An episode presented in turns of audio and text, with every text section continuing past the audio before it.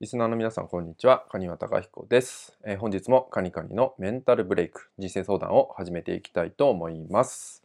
本日のね、ご相談はですね、えー、いつも感情的になってしまって、えー、感情そのものに、え飲まれてしまうことが多いです、えどうしたら自分の感情をうまくコントロールできるでしょうか？といったようなね、ご相談となります。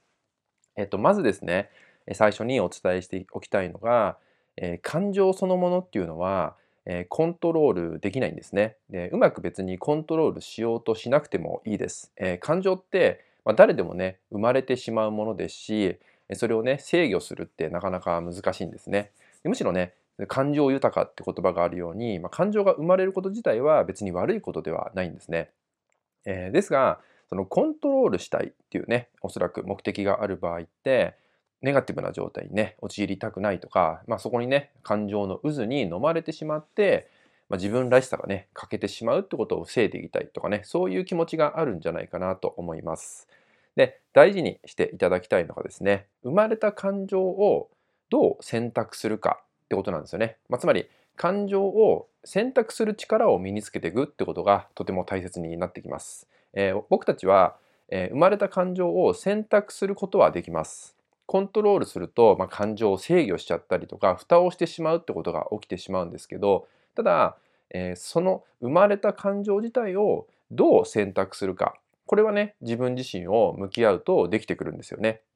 えー、ですから、えー、どんな感情がまず生まれているかっていうのをねまず自分で自覚することっていうのが大事なんですよね。えそうするためには、え俯瞰する力も必要になるかもしれませんし、まあ、冷静でねいるっていうね意識を向けるってこともね大事になってきます。えですので無理くり、え感情をコントロールしようって考えるんじゃなくて、えまずどんな感情が今生まれているのか何か物事が起きた時にちょっとだけ、え一歩下がっていただくってことをしてもらって今どんな感情になっているのかっていうのをね自分自身と向き合う、まあ、つまり自己観察をするってことなんですけどでその上で、えー、自分がねそれにおいてどんな選択をして、え、その場をね過ごしてみるかってことをね考えてもらえると、まあ、きっとね感情自体に、ま飲まれてしまうこととかね、え、感情に反応しすぎてしまって、まあ、イライラするとかねネガティブになってしまうってことも、え、防げてくるんじゃないかなと思うので、え、無理やりねコントロールしようとするってことじゃなくて、えどう選択するかここにね意識を向けてもらえたらと思います。